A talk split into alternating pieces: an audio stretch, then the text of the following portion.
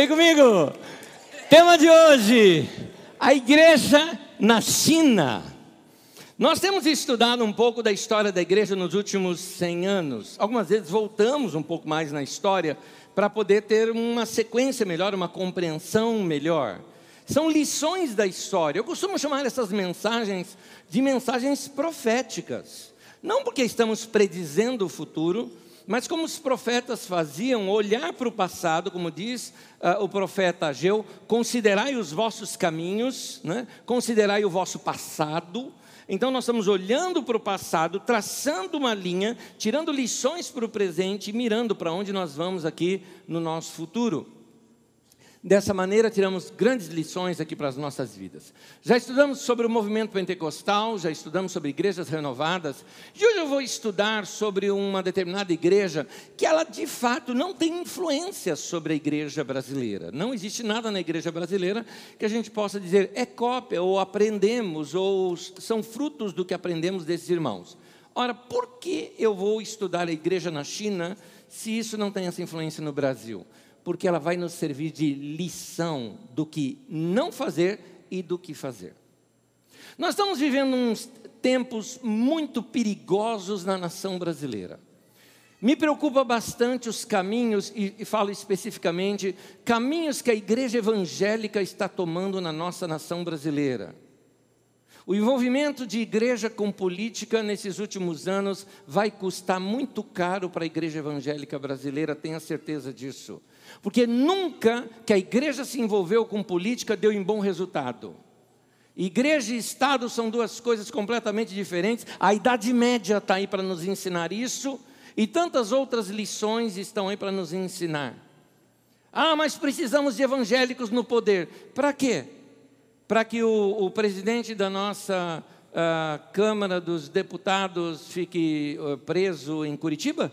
Era evangélico, aquele camarada para que um dos ex-governadores do Rio de Janeiro esteja preso, que, aliás, é, tem algum ex-governador do Rio de Janeiro que não está preso?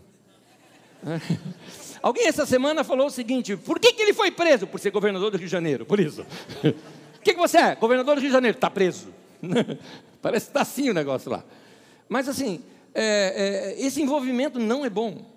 Aliás, você é contra cristão na política? Não, não, de maneira alguma. Eu acho importante que Deus nos dê gente honesta, gente, que Deus nos dê gente séria. E não precisa ser cristão, pode ser de qualquer outra religião, mas que seja honesto, que seja sério, que seja correto, que lute pelo bem de todos, que não faça falcatrua, que não aceite suborno. Que Deus nos dê isso. Então, eh, eu estou preocupado com a próxima geração. Ontem eu me reuni com um grupo de jovens da nossa comunidade. São jovens que cresceram com a gente, cresceram na nossa galera da quadra, alguns desde o Ministério Infantil, cresceram na galera da quadra e agora já são jovens universitários. Um grupo de pessoas numa casa de uns pastores da igreja, fui ali bater um papo com eles e eu falei para eles: eu estou preocupado com a igreja do tempo de vocês. A nossa, do meu tempo, eu estou me revirando aqui, estou me esbaldando e me desdobrando para tentar resolver os nossos problemas, mas vocês vão resolver outros problemas. Mas vocês correm um risco de estar pregando um evangelho que ninguém está entendendo, ou seja, respondendo perguntas que ninguém está fazendo. Portanto, a igreja precisa ter resposta para problemas do seu tempo, para situações do seu tempo, uh, uh, configurações novas do seu tempo. Hoje, por exemplo, não é mais temática da igreja a questão da pílula anticoncepcional, mas já foi. Década de 70, por exemplo, essa era grande temática no meio da igreja: pode ou não pode? Então, cada, cada geração, a igreja tem que trazer respostas práticas para o seu tempo. Para você ter uma ideia, só para você ter uma ideia, o tipo de conversa que foi. Depois de conversar com eles, abrimos para perguntas e respostas em cima de algumas temáticas atuais aqui no Brasil. Problema da Amazônia, o que, a igreja tem a dizer? O problema da demarcação das terras dos índios, o que, a igreja tem a dizer? Armamento, pode ou não pode? Ah, a homossexualidade, qual é a palavra da igreja com relação a isso? Ah, ah, aborto, o que a igreja tem a dizer com isso? Então, é, são temas assim que nós tratamos ali, porque nós estamos preocupados em responder perguntas que o povo está fazendo. Assim tem que ser a igreja. Ora, o intuito de estudarmos esses, eh, eh, esses diversos temas que nós temos estudado aqui já alguns domingos, olhando para a história dos últimos 100 anos da igreja, é tirar algumas lições, algumas do que, para a gente entender o que é essa chamada igreja evangélica hoje brasileira, e outras para tirar lições, como é no caso de hoje, de uma igreja lá na China, em que se opôs a um tipo de igreja que nós somos hoje. Que coisa interessante. Eu vi uma reportagem, eh, repliquei no meu Twitter, uh, acerca, uh, até foi uma, uma, das entrevistas, estava ali o, bisneto, o, o, neto de Billy Graham. Billy Graham foi o, um dos maiores, o maior, não é, é o maior pregador do século XX. O homem que mais impactou o mundo com pregação no século XX foi Billy Graham. Então, uh, o seu neto, crente, firme, fiel a Deus, ele disse que ele está abandonando essa palavra evangélico. Porque ele falou, evangélico significa homo, é igual a homofóbico, é, é, é machista, ah, é pessoa que não lida, não lida pelos direitos humanos, e ele falou, e eu não sou isso. Tanto que uma universidade nos Estados Unidos mudou o seu nome de Universidade Evangélica tal para Universidade Cristã tal. É interessante esse detalhe. Algumas palavras uh, se desgastam com o tempo. E eu percebo aqui, fica uma mensagem para a igreja evangélica, que se nós não fizermos uma cirurgia nos nossos dias, de o que é de fato evangelho, e o que é evangélico, se a gente não fizer essa cirurgia, nós corremos o risco de fazer, misturar as duas coisas e o mundo dizer: Eu não quero mais, não quero te ouvir. Porque vão misturar essas duas coisas. Então, uh, a igreja na China fez isso. Só que para entender nós vamos entender primeiro uma rejeição que a China teve ao Evangelho, e para entender isso, eu tenho que recorrer aos livros de história. Antes disso, eu queria ler alguns textos bíblicos, onde Paulo apóstolo, ele fala com a igreja de Corinto, e ele estava fazendo uma correção com a igreja de Corinto, na verdade, um alerta para a igreja de Corinto. Ele disse assim: eh, ele estava dizendo que alguns homens, falsos apóstolos, estavam saindo e pregando nas igrejas, e esses homens, o interesse deles era dinheiro. E esses homens deturpavam o evangelho, torciam a palavra de Deus para terem dinheiro e poder. Eu estou explicando essas coisas porque vocês não sabem o que é isso, não acontece nos nossos dias, não é? Essas coisas não acontecem hoje em dia. Mas nos tempos lá de Paulo apóstolo, isso já acontecia. E então eu quero ler dois textos de Coríntios, sendo o segundo em duas versões da Bíblia Sagrada. Acompanhe os textos na tela comigo. Segundo aos Coríntios 4, de 1, versículo 1 e 2, diz assim: Pelo que tendo este ministério segundo a misericórdia que nos foi feita, não desfalecemos, pelo contrário, rejeitamos as coisas que, por vergonhosas, se ocultam Rejeitamos o dinheiro que corre por baixo da cadeira. Rejeitamos aquele dinheiro que corre para assinar tal coisa, não é? Não andando com astúcia, nem adulterando a palavra de Deus, antes nos recomendamos a consciência de todo homem na presença de Deus pela manifestação da verdade. Segundo aos Coríntios 2, versículo 17, diz assim: porque nós não estamos, como tantos outros, mercadejando a palavra de Deus, antes em Cristo é que falamos, na presença de Deus, com sinceridade da parte do próprio Deus. O mesmo texto, agora na nova versão internacional, diz: ao contrário de muitos, não negociamos a palavra de Deus visando lucro. Antes em Cristo falamos diante de Deus com sinceridade, ou seja, sem máscara, como homens enviados de Deus. Quando a igreja se une ao Estado para ganhar vantagens, isso adultera o Evangelho. O Evangelho de Jesus ele tem que ser puro. O Evangelho ele é puro e simples. Quando se mistura, se estraga. Um pastor amigo uma vez chegou para mim e perguntou o seguinte: falou, Anésio, eu tenho um deputado na minha uh, uh, membro lá na minha igreja, ele vai se recandidatar-se agora. E, e, o que, que você acha de eu recomendá-lo para a igreja? Eu falei, é, eu acho isso um adultério. Ô, pastor, que palavra forte, por que isso? Eu falei, claro.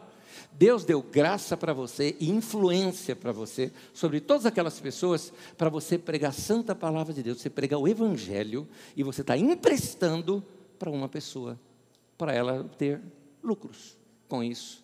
Não, mas ele é um cara correto. Ótimo, que seja.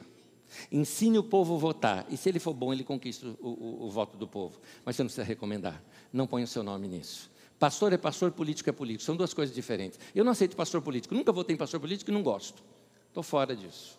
Eu acho que pastor é pastor, político é político. Nós temos que saber separar essas coisas. Ah, você é contra crente na política? Não, de maneira alguma. Eu queria muita gente cristã lá no meio, muita gente séria com Deus lá no meio, mas gente dedicada para a área. Bom, mas não é sobre política que eu quero falar. Eu quero mostrar o problema que teve quando a igreja se uniu com o Estado, mais recentemente, a, a questão de um século e meio atrás, e os resultados negativos que isso deu e como uma igreja nova reagiu contra tudo isso.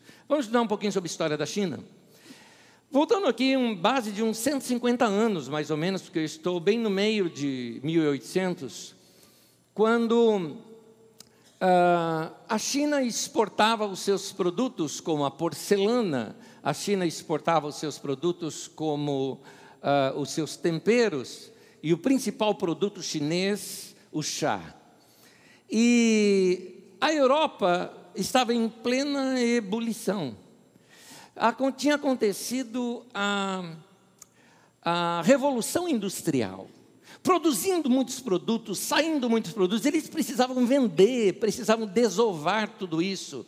Por isso, usando a influência imperialista, inclusive é chamado esse período de imperialismo e neocolonialismo, neocolonialismo na história, é chamado dessa maneira porque eles simplesmente começaram a, a, a, dominar economicamente algumas nações. Fizeram isso na América do Sul, não pense você que a libertação dos escravos aqui no Brasil foi simplesmente porque estavam com dó dos negros. Foi pressão da Inglaterra porque precisava de mais gente para consumir os seus produtos e escravo não iria consumir. É isso. Vamos, vamos, vamos estudar história que a gente aprende muita coisa.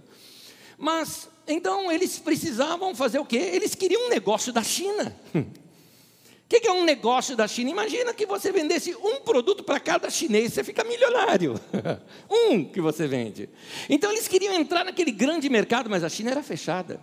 Ela não comprava produtos estrangeiros, mas exportava os seus. A balança comercial estava em superávit. Então, uh, deficitário no caso, para a Europa, eles forçaram, forçaram tudo isso, mas os chineses só abriam um porto, teria que vender as coisas ali no porto, e os chineses uh, escolhidos ali da próprio governo é que organizavam tudo isso e poderiam, se fosse necessário para o seu país, revender aqueles produtos lá dentro. Genial essa atitude chinesa, só que os ingleses queriam driblar isso de qualquer forma, encontrar uma maneira.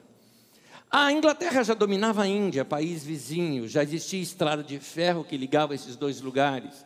Utilizando-se da estrada de ferro, os chineses usaram da seguinte estratégia: eles contrabandearam um produto que uh, os ingleses contrabandearam um produto que interessou ao mercado chinês. A população começou a, a usar aquele produto e viciar naquele produto.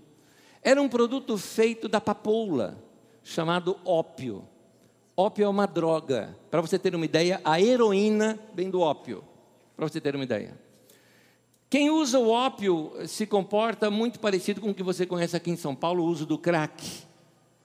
E isso disseminou na China, dando um problema de saúde generalizado na nação.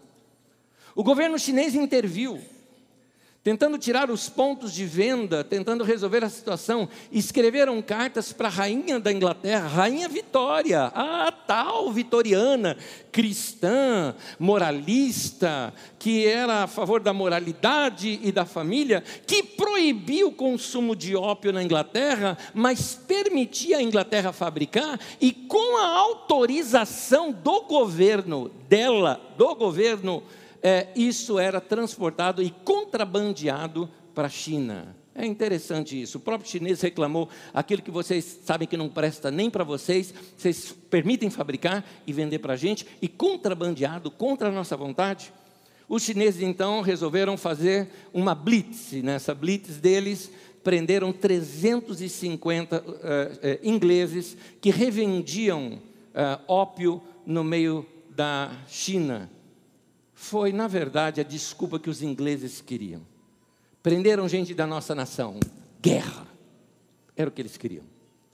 Estabeleceram uma guerra contra a China. Entenda-se, a China na época era um país praticamente uh, de camponeses. Imagina, gente com arco e flecha enfrentar um exército dos ingleses totalmente armado, com seus navios que chegaram. Foi um massacre. A Inglaterra venceu a guerra, chamada Primeira Guerra do Ópio. Se não me engano, em 1839 ela começou. Os chineses eh, tiveram que se submeter uh, no Tratado de Nanquim, eles tiveram que se submeter, uh, abrindo alguns portos, permitindo venda de produtos ingleses lá dentro. Mais uma vez, os chineses tentaram, pelo menos, combater a questão do ópio, aprenderam mercadorias de ópio. Segunda Guerra do Ópio surge, uns 15 anos mais tarde, mais ou menos. Ah, o problema é que nessa segunda foi ainda mais devastadora. A Inglaterra impôs sanções ainda maiores sobre a China, mandou abrir todos os portos. E também, todos os ingleses poderiam andar em qualquer cidade e vender produtos em qualquer cidade da China.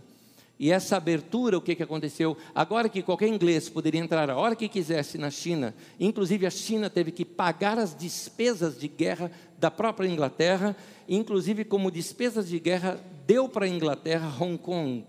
Foi doado para a Inglaterra naquele tempo, o que foi devolvido em 1994 apenas. Então, ah, os ingleses agora tendo esse livre acesso, o que, que aconteceu? Ah, os missionários aproveitaram esse momento para entrar com o evangelho lá. Vamos pregar o evangelho para os chineses.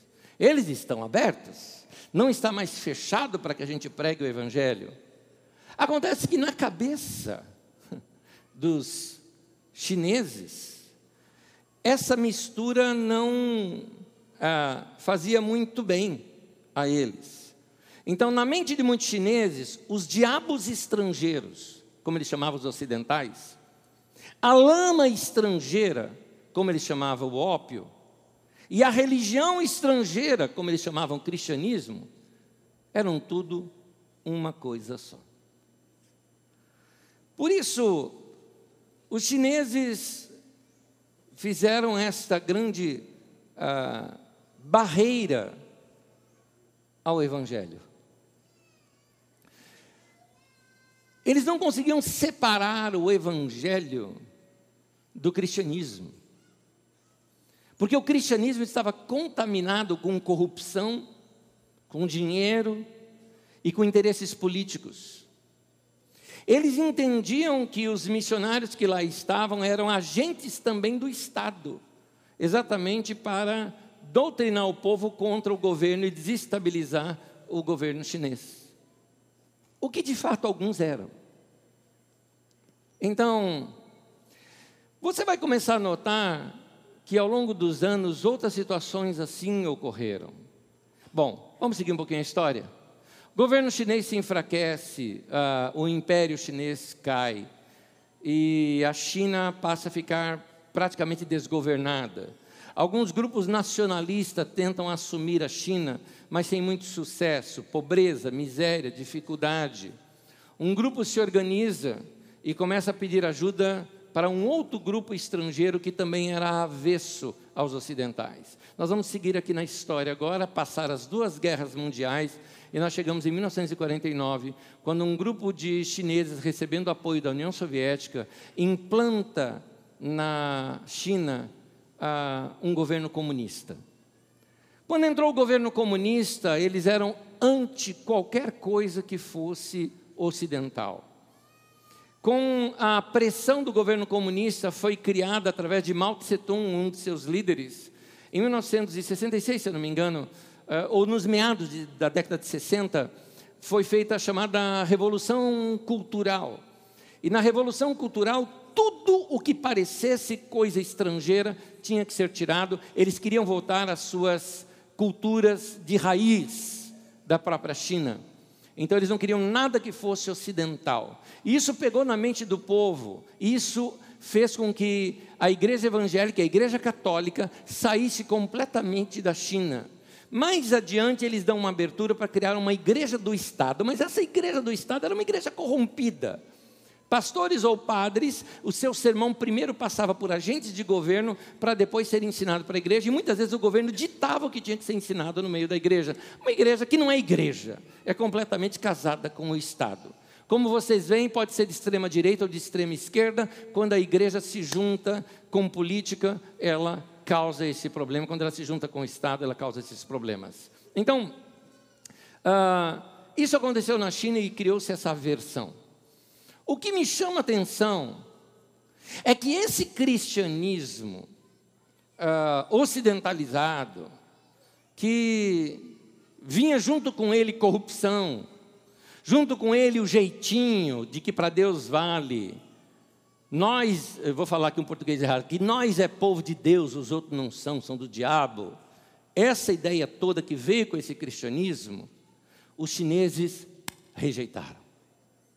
No século passado também, não só uh, teve um problema com cristãos na China, mas os hindus na Índia também fizeram o mesmo com essa cultura europeia.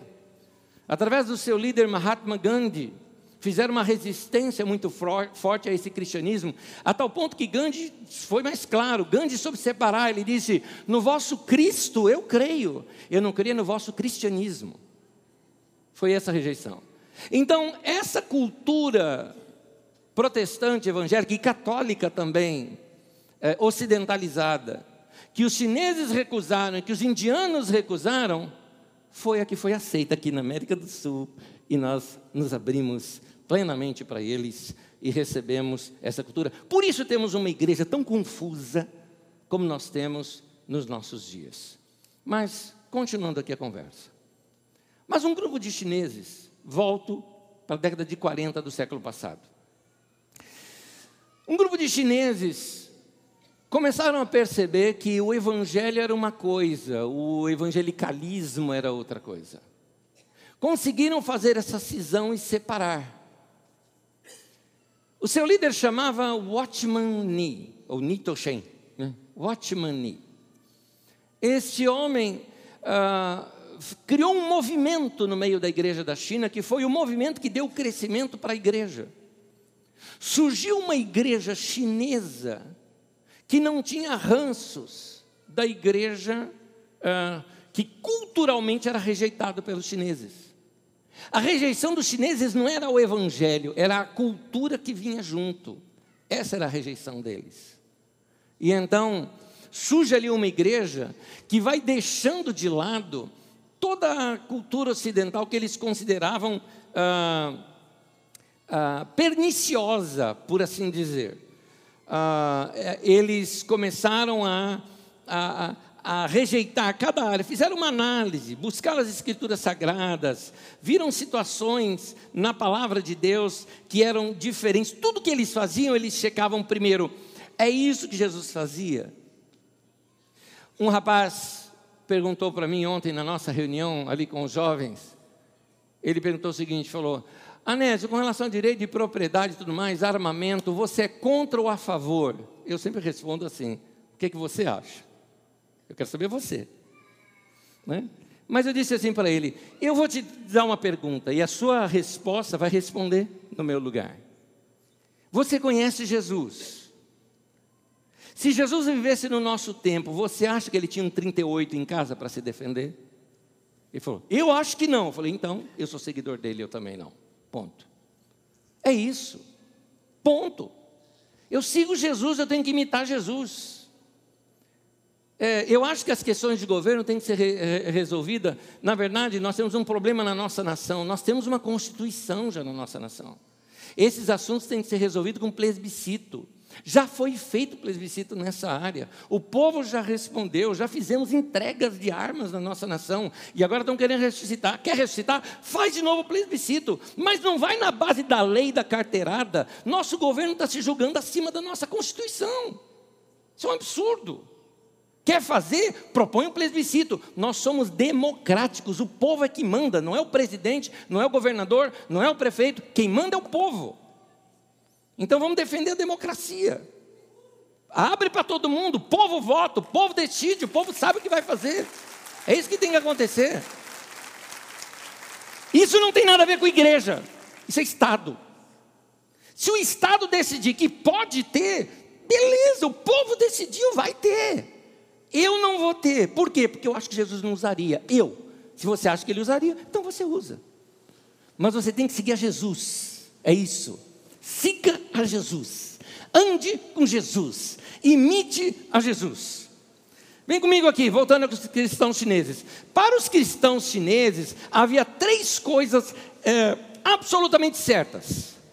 Para eles estavam certos: Jesus, o Evangelho e as Escrituras. E uma coisa basicamente errada: o cristianismo. Eles rejeitavam essas ações ah, que o cristianismo inglês, naquele tempo, impunha sobre a Inglaterra. O que aconteceu? Esse evangelho aculturado, na linguagem deles, fez com que os chineses começassem a abrir o coração para o Evangelho, mesmo sendo proibido pelo Estado. Surge então a igreja clandestina. Você se reúne escondido, você se reúne nas casas. E esse grupo de cristãos cresceu a tal ponto que hoje, no mundo inteiro, o país que tem o maior número de cristãos no mundo é na China. Como isso? Debaixo de perseguição? Pois é. Igreja é assim. Igreja é igual clara e neve, quanto mais você bate, mais cresce. Debaixo da perseguição, ela cresce mais ainda. Igreja é uma coisa fantástica. Então, a, a, igreja na China começou a crescer debaixo de perseguição. E assim, a China é feita de diversas províncias. Suas províncias têm culturas diferentes, às vezes até línguas diferentes que se falam ali. Portanto, em alguns lugares são mais perseguidos, em outros são mais abertos. Por exemplo, tem lugares em que os cristãos se reúnem eles não cantam. Então, a maneira deles adorarem a Deus, antigamente eles até adoravam a Deus com palmas, que eles gostavam. Hoje já perceberam que isso é dos cristãos. Então, quando os cristãos se reúnem, eles fazem assim, ó. Eles ficam simplesmente dando os estalos dos dedos, para eles aquilo é a sua adoração a Deus. Em outros lugares, não, eles podem cantar, podem se reunir, mas não conseguem se oficializar. Algumas igrejas em alguns lugares conseguem, Existem províncias que permitiram até os cristãos construírem seu local de reunião. Mas deixe-me avisar que a perseguição na China não parou, inclusive aumentou. Nos últimos dois anos, a perseguição na China ampliou-se bastante, porque o governo chinês lançou a desconfiança, e eu acho que eles não estão errados com relação à igreja oficial, é que, na opinião deles, os Estados Unidos, através da, da, da doutrina Trump, eles querem penetrar no meio da China e desestabilizar o governo, e um dos braços seria a igreja. Por isso a igreja voltou a ser perseguida fortemente na China. Eu postei no meu, no meu perfil do Instagram uma foto de uma igreja, tem as duas fotos ali, eh, de um templo evangélico sendo demolido. Né? Eh, eh, e isso ocorreu no ano passado. Foi isso que aconteceu. Exatamente por causa dessa perseguição. Mas a igreja nas casas, ela continuou. E era interessante porque no meio dessa igreja nas casas, eh, as ações de Deus são muito fortes, aquele povo acredita no, no, no, nos milagres de Deus, milagres acontecem, cresce aqueles grupos. E uma pessoa foi visitar uma dessas reuniões, e eu vou aqui narrar para vocês duas coisas sobre essas igrejas nas casas. Primeiro, o relato. A, a, a, o comentário de um irmão que esteve numa dessas reuniões diz assim: Reunidos em casas, muitas dessas igrejas nas casas têm até quatro reuniões semanais, algumas comportando até 200 pessoas por reunião, numa casa, gente, tudo apinhalado. Praticamente sem Bíblias. Geralmente os crentes que possuem copiam trechos em cadernos e levam apenas esses cadernos às reuniões, uma vez que batidas policiais são um risco frequente. Eles não têm estruturas externas, não têm seminários, não têm editoras. Esses irmãos têm vivido a sua fé de um modo desafiador. Um outro irmão uh, disse o seguinte: a fome pela palavra de Deus é tão intensa que a chegada de um irmão reconhecidamente maduro a uma cidade, geralmente um irmão cristão que foi preso por muitos anos e que já está velhinho e foi solto, não é? É, é motivo de se organizar em reuniões de última hora, muitas vezes de madrugada, e o mesmo irmão pode ser convidado para pregar até oito horas consecutivas.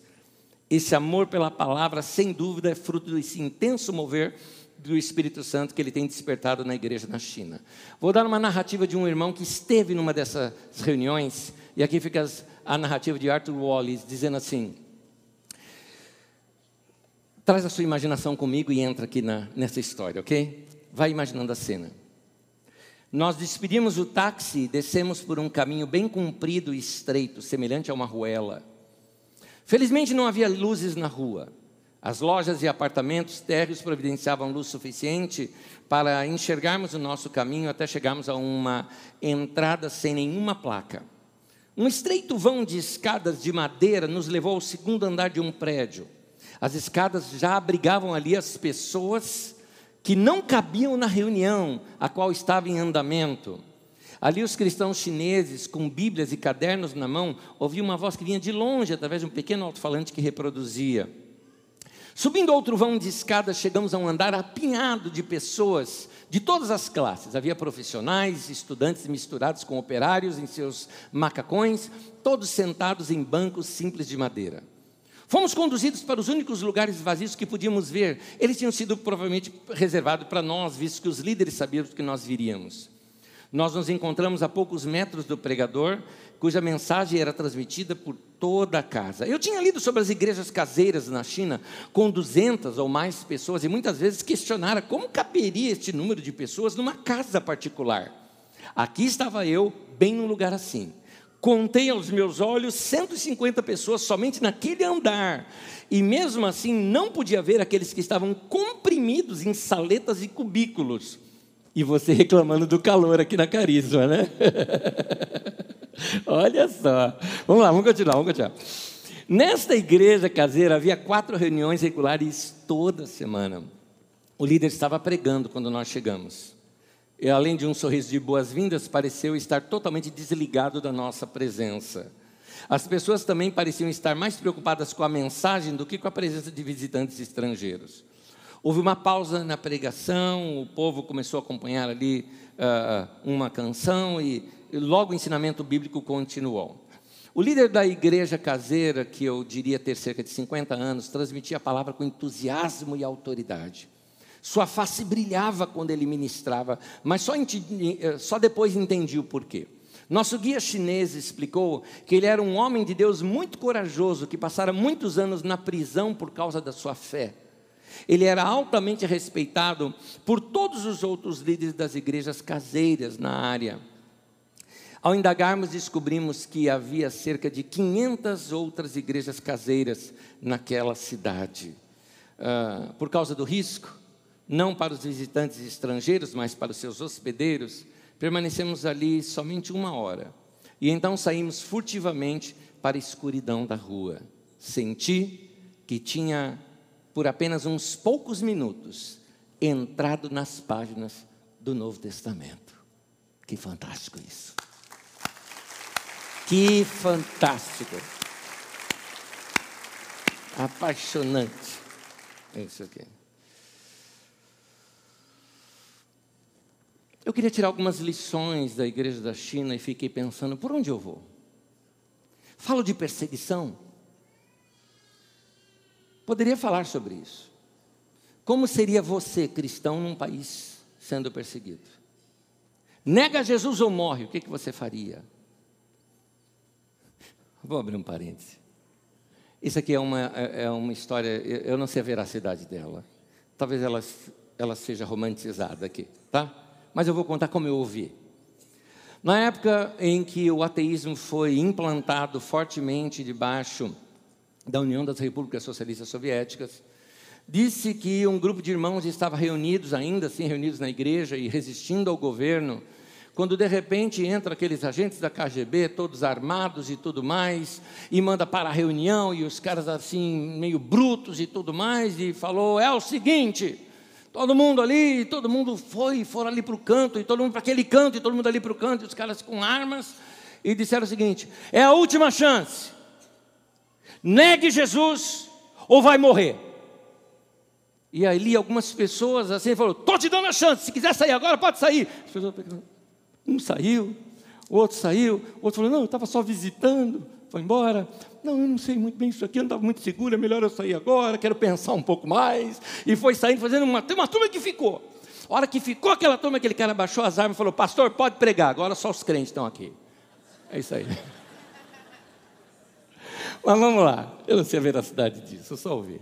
Bom, uh, a questão é: eu poderia ir para esse campo, mas eu resolvi não ir. Porque a perseguição é uma coisa que só vai ficar na nossa imaginação. Eu acho muito difícil aqui no Brasil ter esse tipo de perseguição religiosa. Pela nossa cultura, pela nossa estrutura, por ser um país cristão, eh, teoricamente, né? por ser parte da cristandade, né? sociedade cristã, por causa de toda a evangelização do nosso país, eu acho muito difícil que isso ocorra no nosso país. Então eu fui para o outro lado. Que outra lição eu posso tomar? Nós vimos aqui um problema sério. O perigo de uma igreja casada com a ideologia do Estado.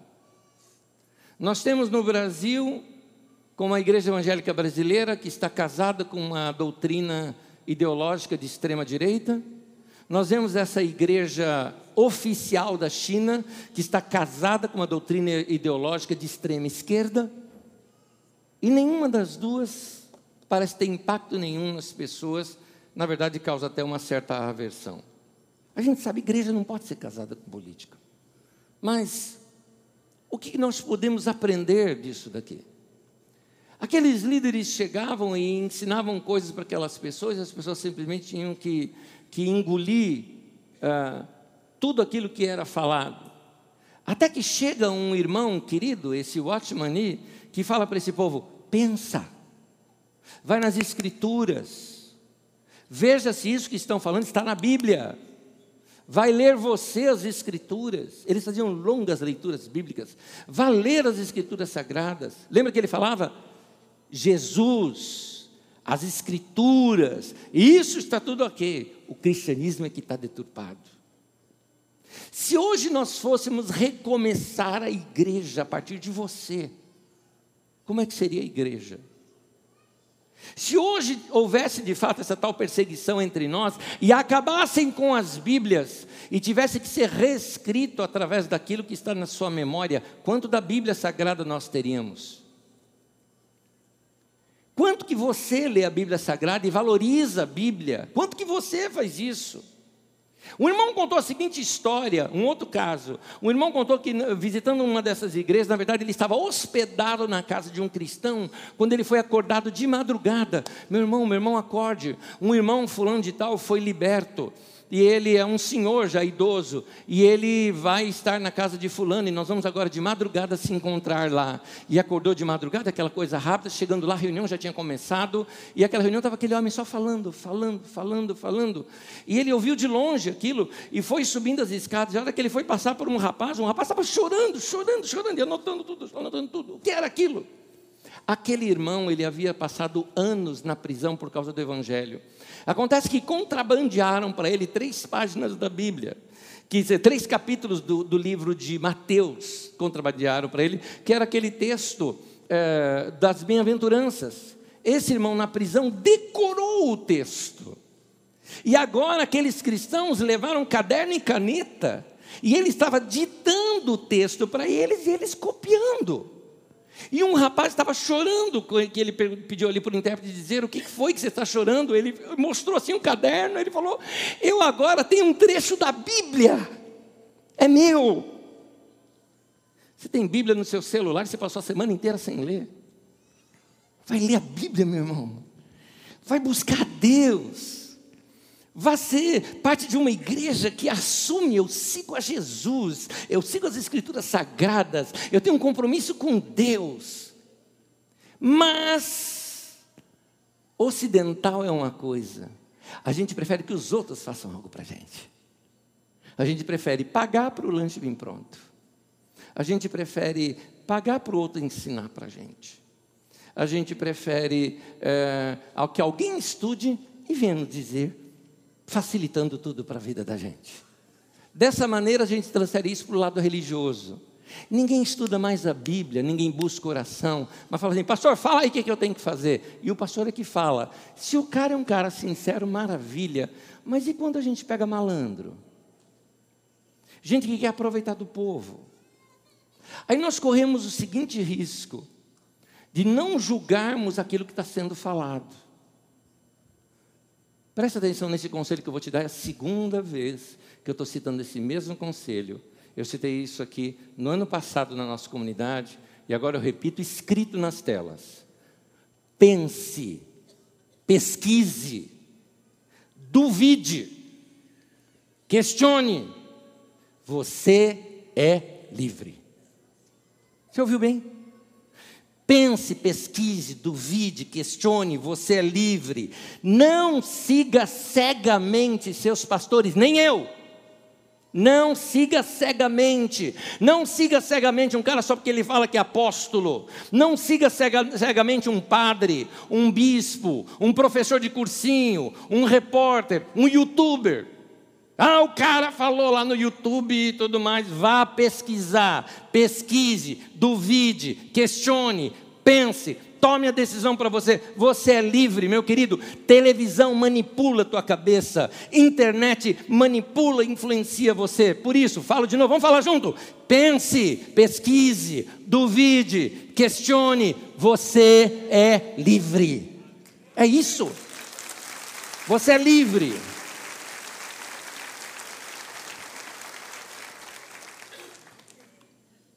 Eu lamento que existem pessoas que se deixam ser manipuladas e controladas. Não percebem que estão se, não estão se tornando pessoas melhores, eles estão emburrecendo, estão embrutecendo. Antes pensavam, hoje só obedecem seus líderes. Estou falando da igreja evangélica brasileira, é disso que eu estou falando. Tem muito isso aqui. Veja bem, gente, eu não sou contra você é, perguntar a irmãos mais maduros, ouvir outras pessoas, mas Paulo apóstolo fala: julgue tudo e retenha o que é bom. Faz isso, decida por você. Ontem, falando ali com os nossos jovens sobre temas tão polêmicos, e me perguntaram, Anésio, o que a igreja tem a dizer sobre isso? Você, igreja, o que é que você tem a dizer sobre isso? Pense, reflita, pesquise. Paulo apóstolo nos alerta de gente que pode estar até travestido no meio da igreja como liderança, e se a gente não questionar, a gente engole coisa ruim. Ele fala assim: Pois tais homens, diz Paulo apóstolo, são falsos apóstolos, obreiros enganosos, fingindo-se de apóstolos de Cristo. Segundo aos Coríntios 11, versículo 13. Eles travam as pessoas dentro da religião, dentro de um sistema, e é interessante, chega até o ponto de ameaçar, ameaçar quem vai sair. Os caras encarnam o faraó do Egito. Porque o faraó do Egito era assim, o faraó ele tinha uma sacada. Qual era a sacada dele? O povo tem medo dos deuses, ah, e os deuses estão encarnados no faraó. Ai, quem pode discutir com o cara que é uma encarnação dos deuses? Não é? Você tem medo. Então, pelo medo, ele dominava as pessoas e dominava todo um império. Esse mesmo paradigma é usado por poderosos por aí, que em nome de Deus oprimem o povo, controlam o povo. E eu não estou falando só de igreja evangélica, não. Olha esse camarada aí, essa, essa coisa aí chamada João de Deus, que não merece nem esse nome. O abuso que fazia com as meninas, em nome de Deus. Safado. Meu Deus do céu. Igrejas que estabelecem sistema que chamam de visão. Visão é o nome que dão para esse sistema de controle de pessoas. Farol tinha as pessoas cativas, muitos sistemas controlam as pessoas pelo medo. Muitos de vocês foram criados debaixo do medo, às vezes medo do pai, medo da mãe, medo de Deus, não é? O medo foi a forma que muitos líderes cristãos usavam no passado para manter os cristãos na fé. No meu tempo foi assim, na minha infância foi assim. A gente tinha medo, medo de algumas coisas. Eh, tinha gente que falava assim: olha, quando você for orar, é uma situação importante, não ore em voz alta, não. senão o diabo ouve. Olha só aqui, ó, só no pensamento. Meu Deus, mas nem com Deus eu posso falar mais. O que, que aconteceu, Deus? Senhor não, responde, não resolveu meu, meu, meu, meu problema? Deus fala assim: foi o hacker. foi o hacker. Então, é, mensagens catastróficas, apocalípticas, daquelas assim, não peca. Porque se você pecar, imagina você pecou naquele momento, e naquele momento Jesus volta, você vai para o inferno. Você imagina um adolescente que ia lá na periferia, brincava na rua e vai trabalhar lá na Avenida Paulista. Aí ele vai trabalhar lá na Avenida Paulista, aquele monte de mulher bonita no meio da rua, e ele assim, Deus, eu não posso olhar nada, não posso ver nada, meu Deus do céu, eu não quero ir para o inferno, aquela coisa toda. É esses traumas que passa na cabeça da gente. Aí você chega no culto, vai lá, hoje vamos ter um cinema na igreja. Que legal, que filme, Inferno em Chamas. Não é aquela coisa assim, meu Deus. Meu Deus, meu Deus. Então, controlava, usava o medo para controlar. Parece que nessas igrejas o diabo é muito necessário, né? Ele é didático. Há um filme que eu te recomendo, tem um filme que eu queria recomendar. É, não sei onde você vai achar, tá? Porque ele é tão velho que, que já deve estar de graça no YouTube, se bobear. A Vila. E aí vai contar a história de um povo que foi aprisionado uh, em torno de uma religião, longe da sociedade, ficaram 40 anos atrasados na sociedade, em cima de uma doutrina, com, através do medo. O medo controla as pessoas. Todo mundo aqui também já ouviu o mito da caverna de Platão. O que eu desafio você é procurar na internet um escrito de Maurício de Souza, um quadrinho com piteco, falando sobre o mito da caverna de Platão. Desafio você, encontra na internet e você vai ver boas lições ali também. Igrejas criam demônios que não existem, dão ao diabo um poder que não tem. Isso não é necessário. Algumas pessoas oprimem você, aquele tipo: se você sair daqui, você vai deixar de ser abençoado. Que isso? Meu irmão, quem te abençoa é Jesus, meu irmão. O teu cabeça não sou eu, não é qualquer pastor, não é qualquer apóstolo, não é qualquer padre, não é qualquer bispo e também não é o Papa. O teu cabeça é Cristo. É Jesus, foi Jesus que morreu na cruz no teu lugar. Você é discípulo de Jesus, então vai falar com Ele, meu irmão, vai falar com Deus, vai falar com o Senhor. Você não precisa ficar com medo é, de maldições que te, que te falam: olha, se você discordar dos seus líderes, você vai ser colocado em maldição. Dê direito das pessoas, para indivíduos, dê direito das pessoas pensarem. As pessoas têm liberdade de pensar diferente. Aliás, nós temos um, um, uma. Eu vou chamar de doutrina, porque é norma de conduta na nossa comunidade que diz o seguinte: você tem toda a liberdade de pensar diferente de nós. Aqui na Carisma, a única coisa que não pode é ensinar diferente. Porque ensinar diferente causa confusão. Chega num acordo para ensinar a mesma coisa. Mas pensar diferente, meu irmão, pode pensar diferente. Tenha liberdade. Não, Anésio, eu penso igualzinho a você. Não pensa, não. Por exemplo, eu acho que o Corinthians é o melhor time do mundo. Ah lá, alguns pensam iguais. Tenha liberdade de discordar de mim. É, brincadeiras à parte, eu queria dizer o seguinte: vou terminar dizendo o seguinte. Se alguém já te amaldiçoou na vida, se alguém disse que porque você pensou diferente, por buscar muitas vezes na palavra de Deus e te chamou de rebelde, gente que falou o seguinte: você vai voltar aqui numa cama de enfermidade, né? Leito de enfermidade. Pois bem, eu leio para você a palavra de Deus, que diz assim no Salmo 91, versículo 10: Nenhum mal te sucederá, praga nenhuma chegará à tua tenda. Deus te diz isso. É Deus que te fala isso. Tem mais uma. E essa você vai falar comigo, 1 João 4,4.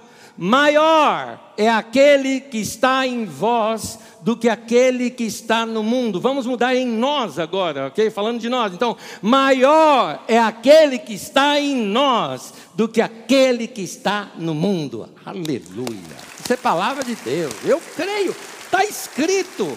É palavra de Deus. É palavra de Deus. Meu irmão, nós estamos insistindo em alertar os irmãos sobre esse engano porque nós temos visto o número de pessoas que têm sido atingidas por esse tipo de pregação, é, que manipula as pessoas, é muito ruim, é muito ruim. Há anos atrás, vamos, vamos, não, vou, não vou mostrar todos os nomes, vamos dizer alguns, vai. Alguns anos atrás, uma reunião de mulheres aqui na cidade de Osasco, então, convocada aquele monte de mulheres, uma mulher muito famosa da televisão, né, cristã, pregando com essas mulheres. E aí, no final da reunião, eles dizem o porquê da reunião. Essa reunião é para nós apoiarmos Paulo Maluf, doutor Paulo Maluf, e todos aqui têm que votar. Algumas pessoas começaram a se levantar e ir embora. E as pessoas começaram a se levantar e ir embora falaram assim: vocês vão ser amaldiçoados. Bom, se for amaldiçoado em nome de Maluf, beleza, porque não pega né? Não pega. Mas é, muita gente já perdeu a fé por causa disso. Igrejas que trouxeram recentemente políticos para discursarem nas igrejas e o povo saindo, depois o pastor vem dar uma lavada em todo mundo, porque o povo não queria ouvir os políticos. Que Deus tenha misericórdia daqueles que escandalizaram esses pequeninos. Gente que simplesmente está fora da igreja para dizer o seguinte: eu decidi pensar, eu decidi ter liberdade. Eu quero te dizer, meu irmão, o Evangelho te dá essa liberdade. Agora, anda com Jesus. Eu sei que você não precisa vir aqui todo domingo, estar tá na igreja, eu sei disso. Mas tem uma coisa que você precisa sim. Você precisa derramar seu coração diante de Deus e andar com Deus todos os dias. Você precisa ouvir a voz do Espírito Santo falando no teu coração. E Deus diz: busque a paz e siga. Você precisa ler as Escrituras todos os dias e se encher com a palavra de Deus para se tornar de fato um cristão genuíno. Você precisa ser aquela pessoa que se enche do Espírito Santo de tal maneira que Deus já está falando no teu coração. E quando um cara como eu ou qualquer outro está aqui pregando a palavra, lá dentro do teu coração está encontrando o eco que você está falando, é isso mesmo, é palavra de Deus, porque eu também busquei. O mesmo Espírito Santo que ele buscou, habita em mim também, está dando eco aqui, é isso, isso é palavra de Deus. Entende? Você não depende do cara, você está grudado em Deus. Então, vamos viver essa liberdade que temos em Cristo. Dois últimos textos, peço que você acompanhe em pé comigo. O primeiro dos textos está em Gálatas capítulo 5.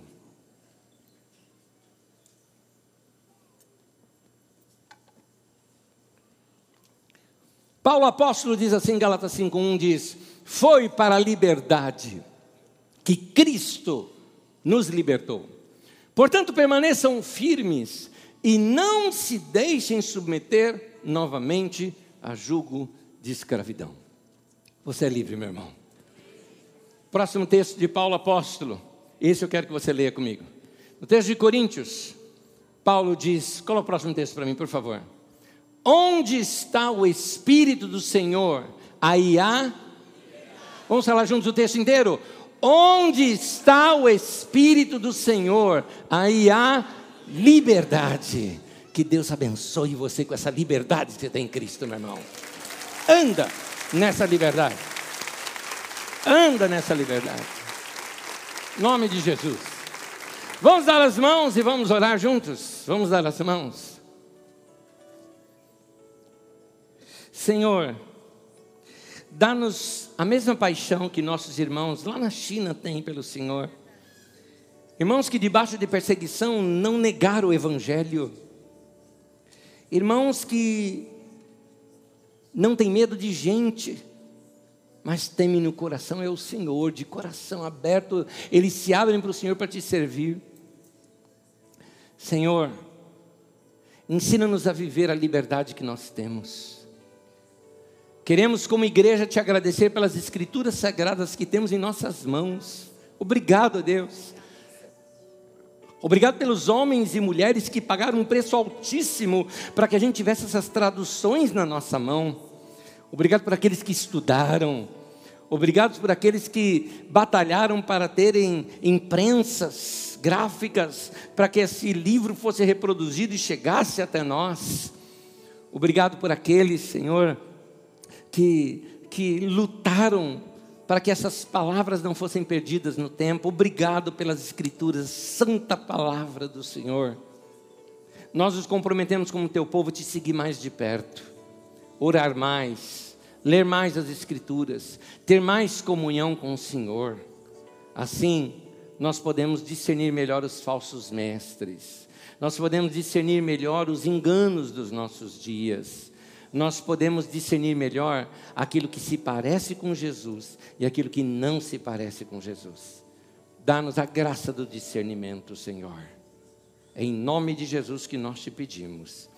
Amém e amém. Que Deus te abençoe. Graça, paz, bênção, misericórdia seja sobre todos nós. Até domingo que vem tem.